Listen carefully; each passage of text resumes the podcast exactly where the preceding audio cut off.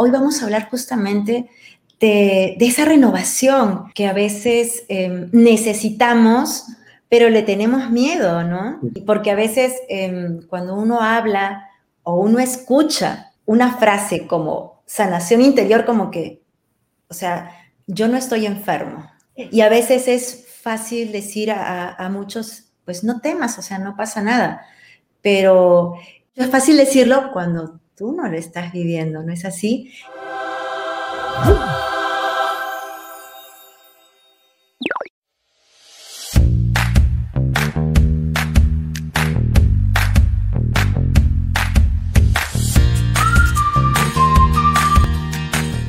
Hola, hola, ¿cómo están? ¿Qué tal? Bienvenidos a un día más de Explorando el Trending de Vida Change.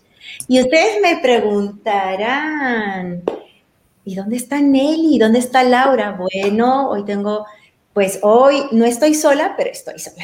No estoy con las chicas que siempre nos acompañan, te acompañan a ti en cada, en cada semana pero hoy estoy con un gran invitado, como dice Nelly, de Alfombra Roja. ¿sí? Un, hermano, un, hermano en Cristo, muy querido y que seguro ustedes ya lo conocen, así que no voy a hacer mucha presentación, su currículum ni nada, porque pues él está, es muy conocido en las redes. Sí, hace poco lo han visto en un mega evento aquí en Monterrey, aunque pues estuvo en varios países y bueno, aunque ahora no está viviendo en Monterrey, está viviendo en México, pero la verdad es que a través de las redes es como si siguiera aquí. Así que le doy la bienvenida a ti, hermano Vicente. gracias. No, hombre, muchas gracias por la invitación y, qué bueno que por fin se pudo, ya que habíamos batallado, pero bueno, por fin se pudo empatar las agendas. Aquí andamos. Gracias por la invitación. Muchas gracias. Y bueno, eh, quisiera que por allí te presentaras un poquito, ¿no? Para alguno que tal vez, ¿y quién es el hermano por qué es hermano? Eh, bueno, qué decir, pues sí, soy religioso de la comunidad de hermanos de San Juan. Este, soy diácono transitorio, este, vivo entonces en la Ciudad de México, aunque soy originario de Monterrey. Tengo aquí en la Ciudad de México apenas dos, tres meses, ya tres meses, este, aquí en una parroquia. Este, contento porque es una misión muy, pues, muy interesante como, como, como pastoral, porque es el, el territorio parroquial es muy pequeño pero al mismo tiempo es muy vasta la gente que viene los domingos a misa y bueno, pues, ha desarrollado un bonito apostolado con ellos y bueno, pues estoy muy contento de estar aquí y pues nada, contento de estar aquí con ustedes. Y sí, hace poquito estuve participando en Hechos 29. Este, con el padre Borre, gracias a su invitación, un saludo para él y, pues nada, con, con gran gusto y muy renovado, muy renovado tanto por este evento, tanto eh, a nivel espiritual sobre todo, pero también a nivel de pues, las estrategias digitales. Entonces, muy agradecido con el Señor.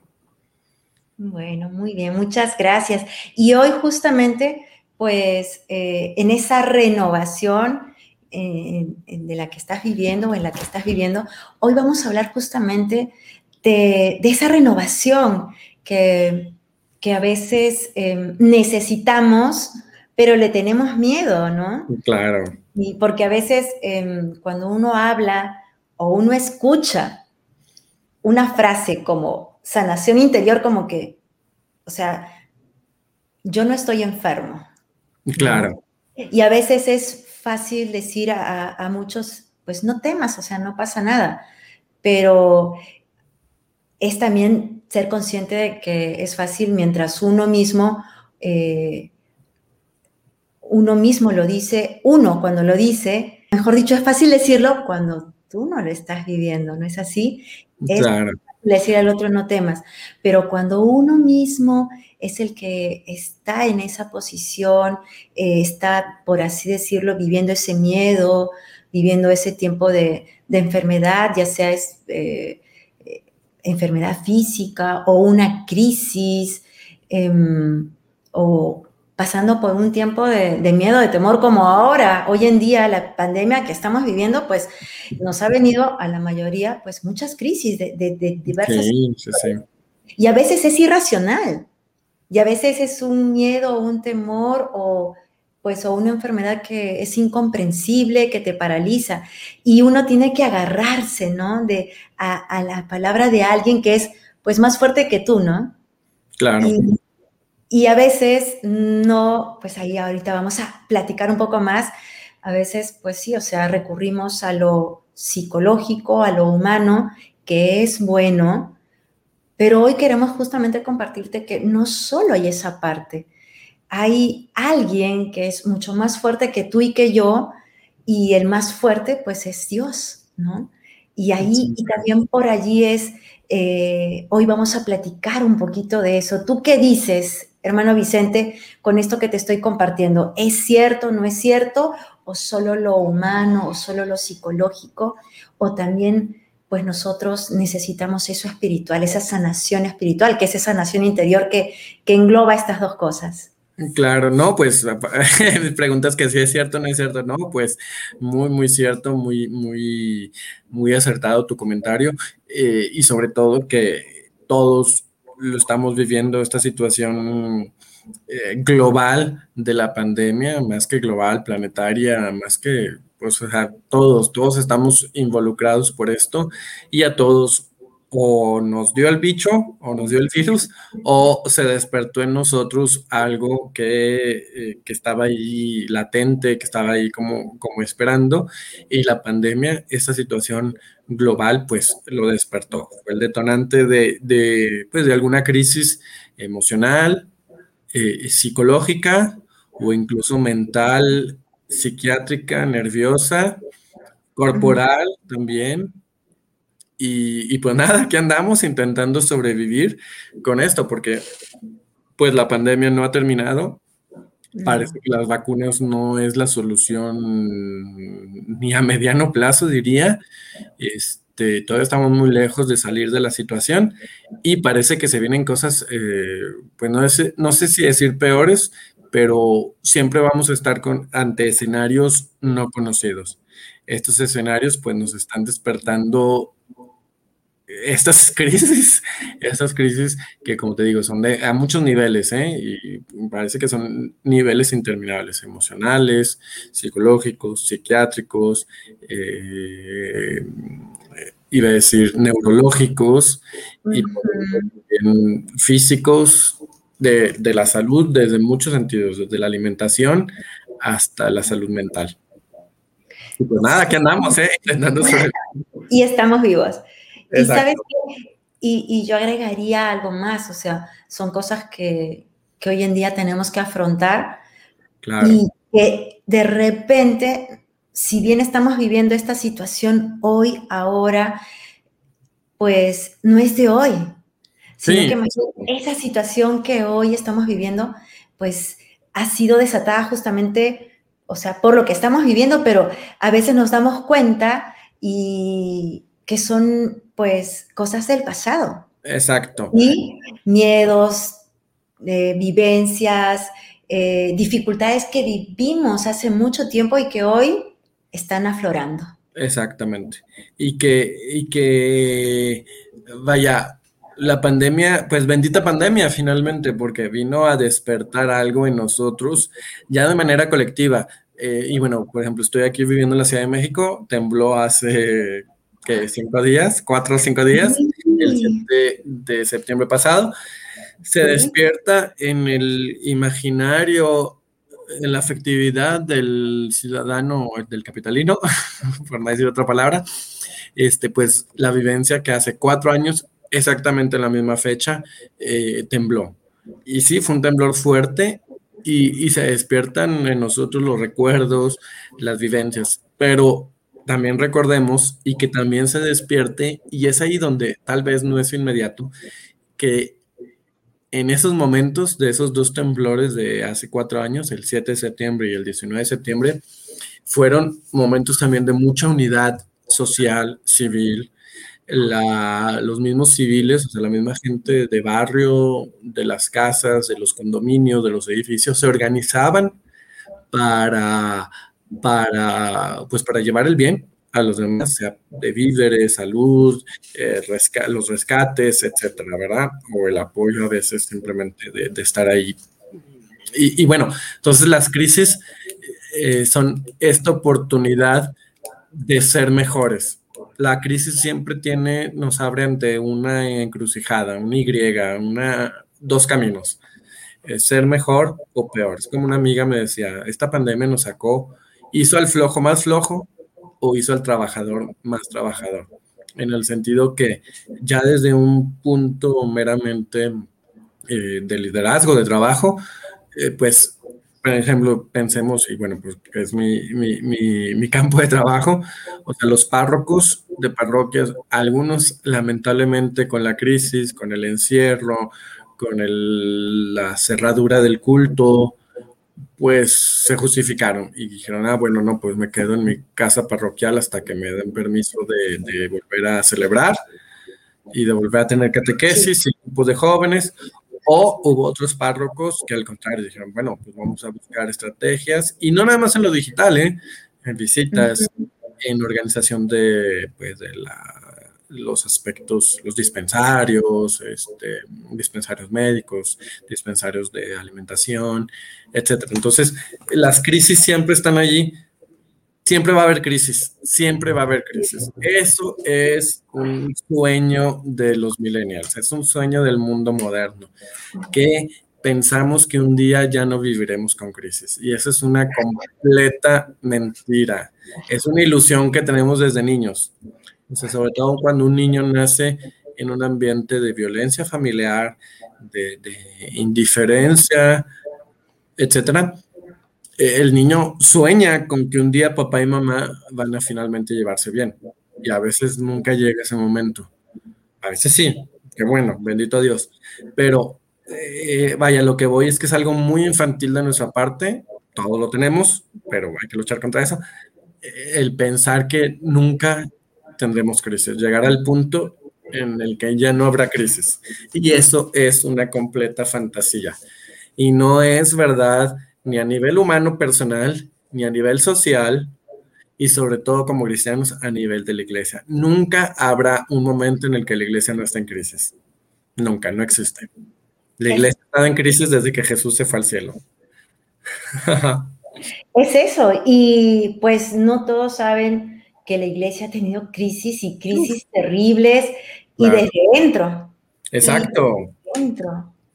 Pero también las crisis han sacado los mejores y los más grandes santos. Por ejemplo, eh, los místicos de la iglesia, los grandes doctores de la iglesia, como San Alfonso Ligo, María Ligorio, eh, el otro no me acuerdo cómo se llama, bueno, Santa Teresa de Ávila, ah, ya, Carlos Borromeo, eh, Juan de la Cruz, Ignacio de Loyola, eh, San Francisco Javier, junto con él, esos místicos, esos grandes doctores de la iglesia y grandes maestros de espiritualidad cristiana, vienen después de la crisis de la reforma, de la crisis de Lutero, de la crisis que suscita Trento, el concilio de Trento, que fue un momento de gran reflexión de la iglesia, un concilio, y sacó estos santos, o sea, el concilio directamente, pero el Espíritu Santo suscitó estos grandes santos.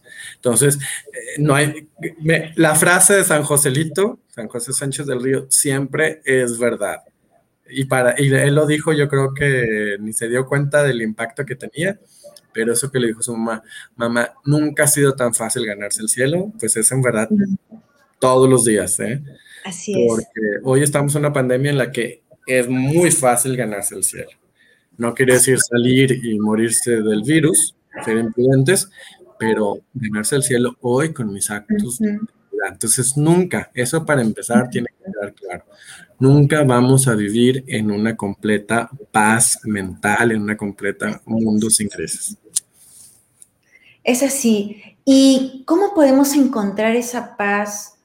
Porque hace un momento al inicio decíamos, ¿no? O sea, sí es en, en medio de esta pandemia que estamos viviendo, recurrir a un psicólogo, recurrir a una ayuda profesional es necesario y es bueno porque pues han aflorado muchas cosas en nosotros, pero ¿tú qué dices? ¿Nos quedamos solo con eso?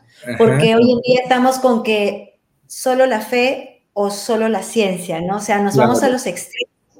Pero nosotros como personas de fe, o sea, no le podemos decir que todo se va a solucionar con terapias. claro, no, no, no. Este, y, que, y qué bueno que lo mencionas porque es, tan actual eso.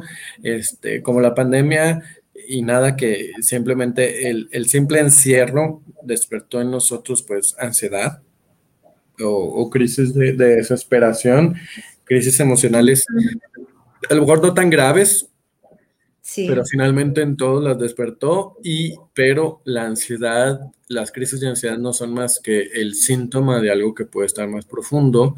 Vaya, es como, como tener fiebre. O sea, nunca, nunca estamos enfermos de temperatura o de fiebre estamos enfermos de algo que se despierta, que da a entender en nosotros o que el cuerpo se manifiesta esta enfermedad o intenta sacar esta enfermedad con la fiebre. Es como el sudor o como cualquier tipo de, desecho del cuerpo. Entonces, la fiebre está informando algo, un virus que está, que está en el cuerpo. Entonces, la ansiedad también es algo sintomático que fue despertada por la pandemia o el coronavirus, pero yo no diría que fue el COVID el causante de la ansiedad. Es algo que tal vez tenemos en nosotros. Y esa es otra cosa. Esa es otra eh, cosa. Todos tenemos, y como dicen los americanos, we have all issues. Todos tenemos, la traducción literal es muy fea, pero es verdad, todos tenemos problemas mentales. O más bien, todos tenemos un, eh, un pasado histórico en nuestra vida que no fue 100% sano. Nadie tuvo una infancia sana, nadie tuvo una adolescencia sana y nadie tuvo una, vida sana. Eh, siempre hubo crisis que nos marcaron, que nos hirieron y que hoy tal vez es la ocasión de, rectificar. Ahora, sí hay Um, infancias más o menos sanas y ojalá y todos tengamos eso. Pero no existe el ser humano que no ha sido herido en su psicología, no existe.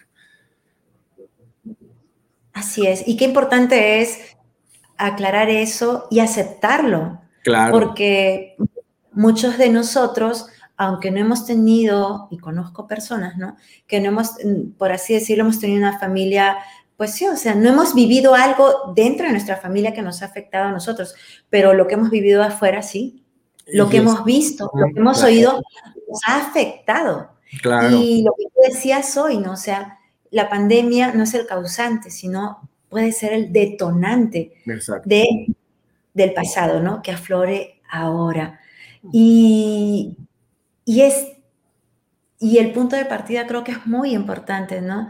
De, de aceptar eso, de aceptar eso porque eh, dice que la sanación interior comienza con una aceptación, como el enfermo. Exacto, sí, si yo,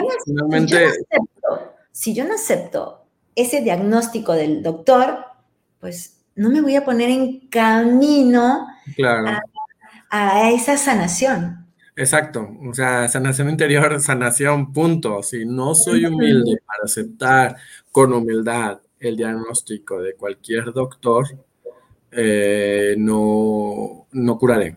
O sea, si sigo con mi obstinación de, doctor, no me duele la pierna, no me duele la pierna y la tengo quebrada, este, no, no voy a curar.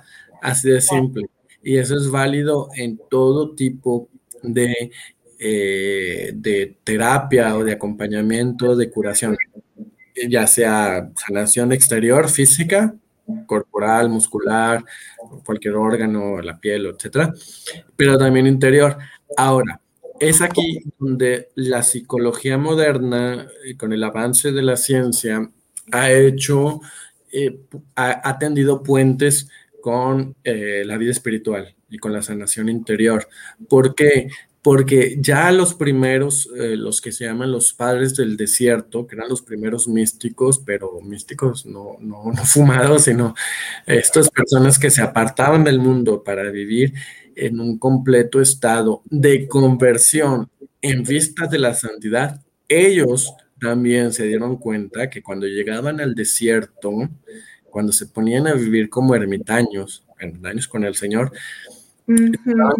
que, que también su soledad despertaba cosas profundas. Pero estas cosas profundas, estas eh, heridas profundas que se despertaban, venían del pecado. Ahora, del pecado personal que hemos cometido, del pecado que cometieron a nuestro alrededor, nuestra familia. Por ejemplo, es normal que tenga ciertas heridas si vivo en una familia de mafiosos, de narcotraficantes. Es normal que tenga ciertas, eh, ciertos pliegues negativos en mi vida.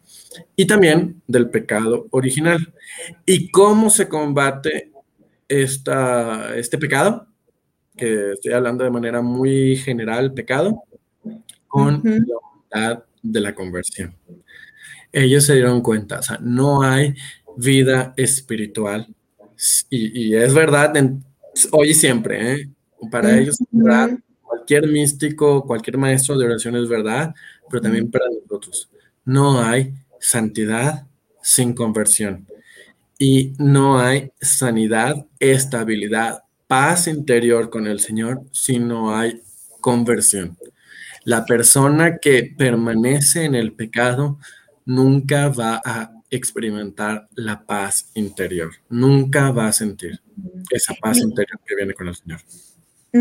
Y quisiera hacer un, eh, sí, o sea, llevarlo un poquito a que esa santidad es la felicidad.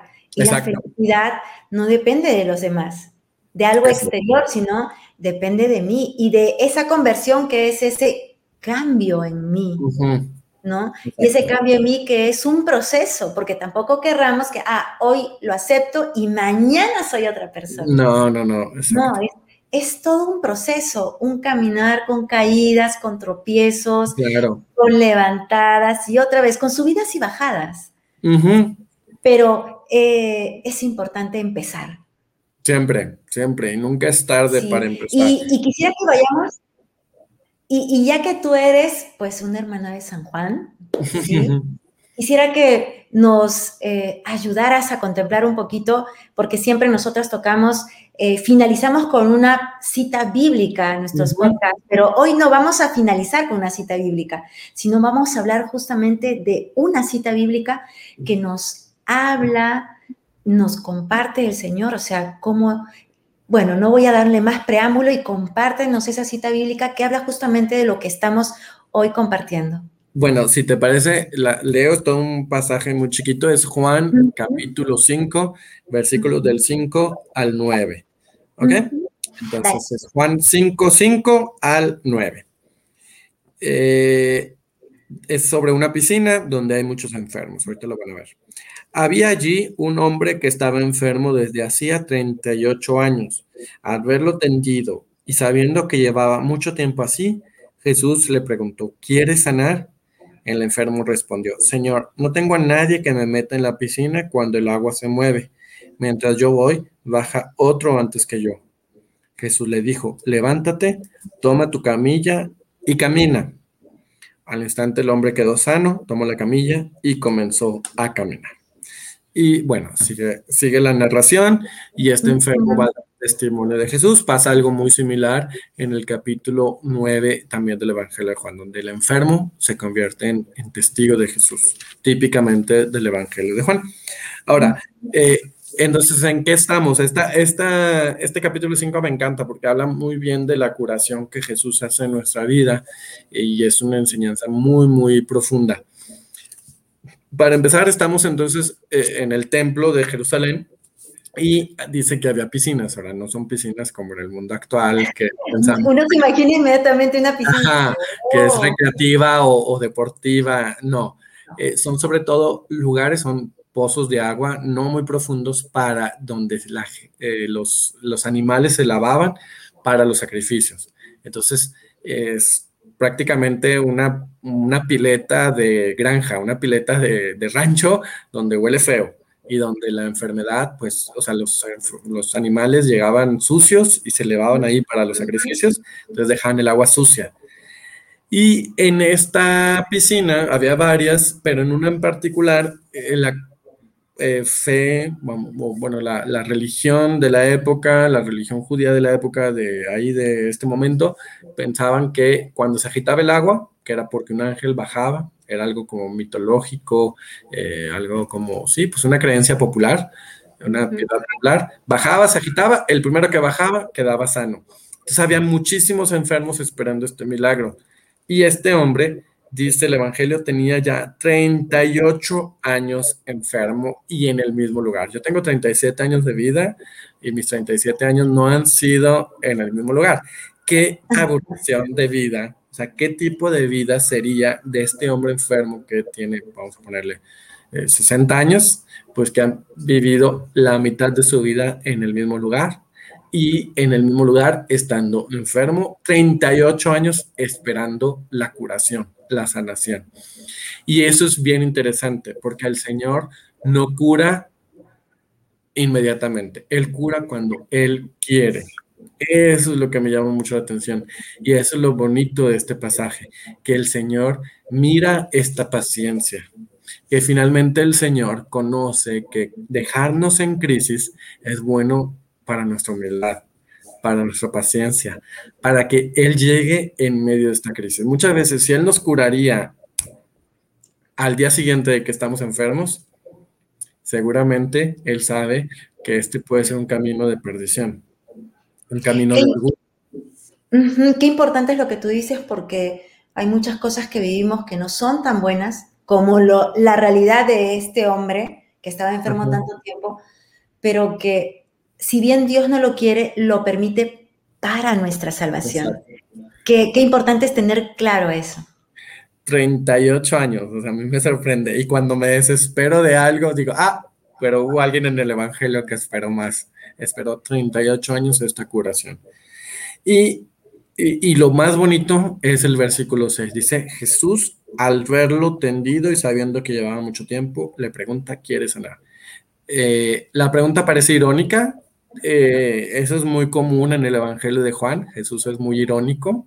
Es hasta así se habla a veces los estudiosos de la Biblia, la ironía juánica, porque claramente este hombre quería sanar, pero se nos olvida otra cosa, es al verlo, Jesús lo mira, Jesús lo mira y podemos pensar la mirada que tiene el Padre con el Hijo pródigo, la mirada que Jesús tuvo con María al pie de la cruz, la mirada que tuvo con Pedro para perdonarlo, la mirada que tuvo con los niños, la mirada que tuvo con el, eh, eh, la mujer adúltera en el capítulo 8, la mirada que tiene con el joven rico.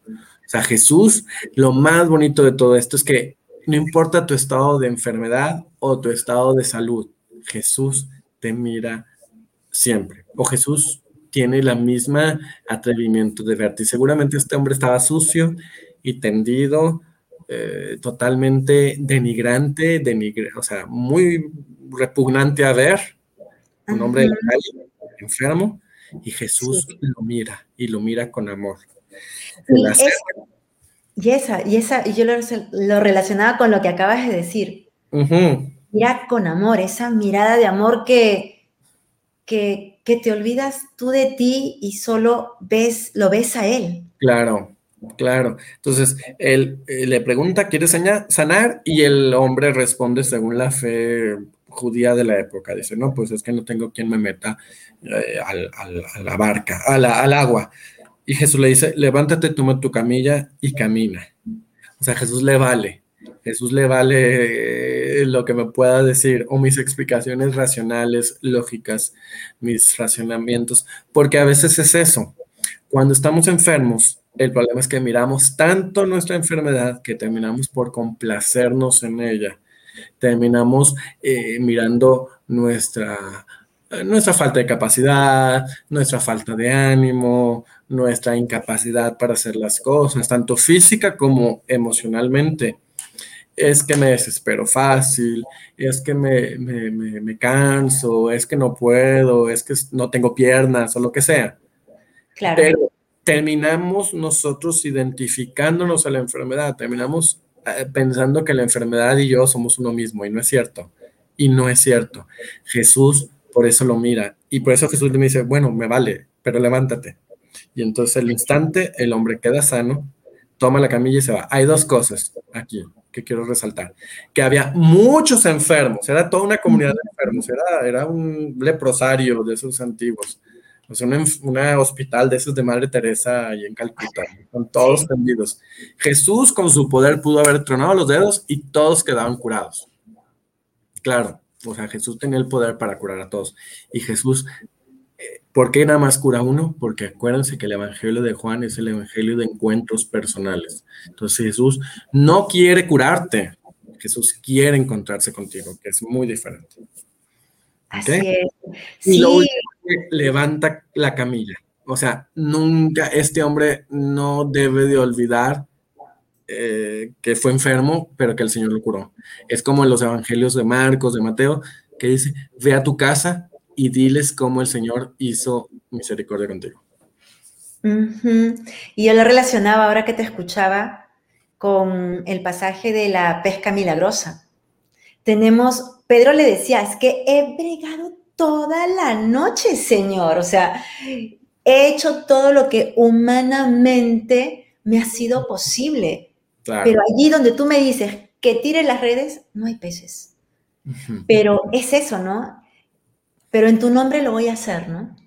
En tu nombre lo voy a hacer. Entonces...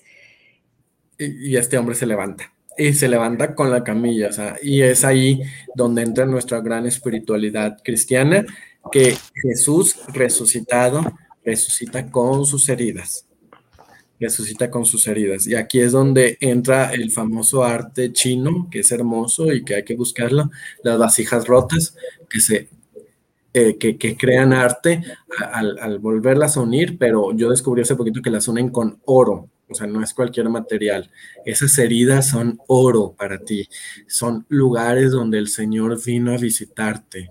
Y, si el Señor te sigue manteniendo 38 años enfermo, bueno, son 38 años donde Él se ha encontrado contigo y te ha unido y te está pues eh, haciendo este trabajo delicado, no es rápido, es una cirugía muy, muy delicada la que el Señor hace, pero son años que Él ha tenido de paciencia contigo y eso es hermoso, eso es hermoso. Y como les decía, nuestra gran espiritualidad cristiana es Jesús resucitado con sus heridas gloriosas. O sea, en el cielo vamos a vernos como glorificados, pero con nuestras heridas también. A lo mejor no heridas de los clavos en las manos, pero sí como el Señor me tocó en mi angustia, me sanó en mi desesperación, me sanó con mis crisis emocionales, con mis crisis psiquiátricas, y eso va a ser hermoso ver cómo el Señor estuvo allí como médico.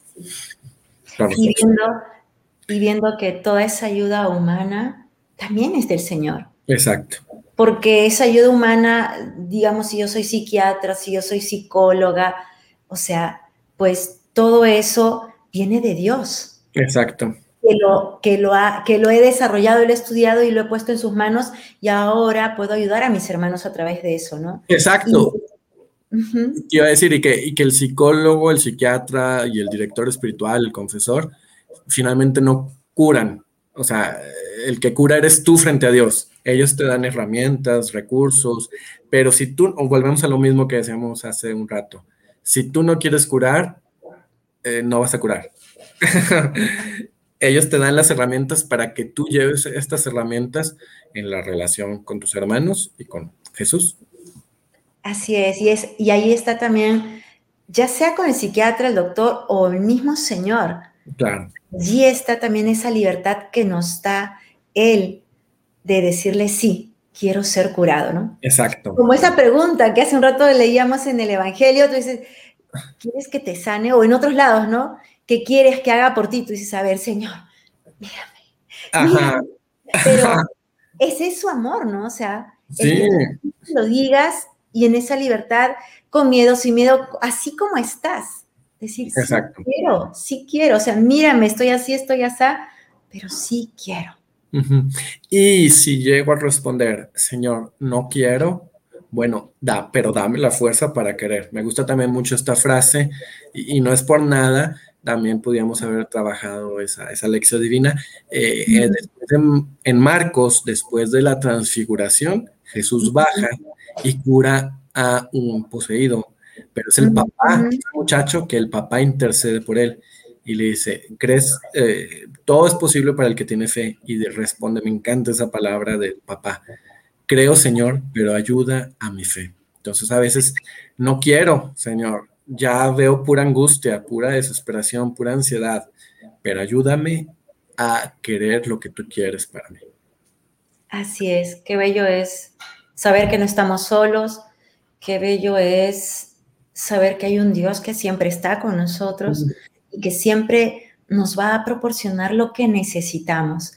Y ya sabes, ya para terminar este, este podcast, pues te invito a ti, a todos los que nos están viendo o nos están escuchando por Spotify, bueno, no estás solo. Jamás. No estás sola, no. ¿Necesitas ayuda? Pues aquí está el hermano Vicente, estoy yo para, deja tus comentarios para poder recomendarte a alguien, de repente necesitas un psicólogo, un psiquiatra, un director espiritual, eh, de repente ahora no tenemos el tiempo, pero te vamos a poder ayudar, te vamos a poder eh, encaminar. Lo importante es que tomes los primeros pasos. Aceptar, ponerte en camino y, buscarnos. Exacto. No estás solo. ¿Y algo que quieras decir ya para terminar, hermano? Mm, sí, bueno, pues eh, no duden en acercarse con un psicólogo, pero tengan paciencia, no la primera cita no nos va a curar. Incluso la, eh, bueno, es que no me gusta curar, me gusta más bien decir, la primera cita no nos va a dar todos los recursos y las herramientas para sanar nosotros mismos. Eh, entonces es normal que, tomes como un tiempo de prueba con un psicólogo, si te gusta, si no te gusta, si te entiende, si no te entiende, es normal y eso más o menos dura como un mes si es más profundo, pregúntale, oiga, eh, psicólogo, señor psicólogo o doctor, como le llames, ¿es necesario con esto que traigo ir a ver a un psiquiatra? Porque recordemos que el psiquiatra cura, pero con recursos eh, médicos, eh, recursos que, vamos a poner una palabra, que afectan o, porque, o que regresan al ritmo habitual del cuerpo. Entonces pregúntale y él te podrá recomendar a alguien, ¿verdad? Pero no olvides tu vida sacramental. El que quiere curar de cualquier elemento de la vida infantil, juvenil, pandémica o lo que sea, no olvides la vida sacramental, que es eh, misa el domingo y confesión cada 15 días. Hay un plus que es muy bueno y es muy recomendable, que es la dirección espiritual es decir, acercarte, pero a veces pensamos que dirección espiritual solamente los curas. No, no, ese es un error y sería la ocasión de otro podcast. No. Una religiosa, una hermana de la hija de la visitación de María puede dar dirección espiritual, un laico, un matrimonio, es alguien simplemente que está más adelantada en la vida espiritual y que yo considero que me va a ayudar. Punto. Ese es el, ese es el discernimiento. La confesión es otra cosa. La confesión es solamente un sacerdote, pero ni el sacerdote te confiesa, yo lo digo. O sea, Cristo es el que te confiesa. Entonces, cualquier sacerdote es bueno para confesar. Es cierto que unos son más santos que otros y unos son más, dan consejos más bonitos, más profundos que otros. Es cierto. Pero la dirección espiritual es algo extraordinario. Te digo, lo puede hacer una monjita, lo puede hacer un capellán de escuela, lo puede hacer un laico, lo puede hacer este, un religioso no sacerdote. Cualquier persona puede ser tu director espiritual y eso es algo muy, muy positivo. Y que lleves a la dirección espiritual elementos que te están platicando en la vida eh, con el psicólogo. El psicólogo no es tu director espiritual, eso que quede claro. El psicólogo no tiene autoridad sobre tu vida espiritual, pero el director espiritual de cierta manera sí. Entonces, llévalo, o sea, que los recursos, trata, vaya, lo digo así, espiritualiza, cristianiza, evangeliza los recursos que te da el psicólogo con la ayuda de tu director espiritual. Tu director, directora, hermana, hermano, religiosos, religiosa, director de o sea, el, coordinador de pastoral de un colegio, ese puede ser un director espiritual. Mil gracias, mil gracias. De verdad que este sería otro podcast. Claro, claro. Muy, importante porque es algo que desconocemos los, nosotros los católicos. Sí. Bueno, muy bien. Mil gracias, mil gracias, querido hermano Vicente. Pues ya saben, aquí esperamos sus comentarios, eh, todo preguntas, inquietudes, aquí vamos a estar al pendiente. Y ya sabes, quédate con nosotros que estamos explorando el trending. Bye bye. Hasta pronto. Gracias.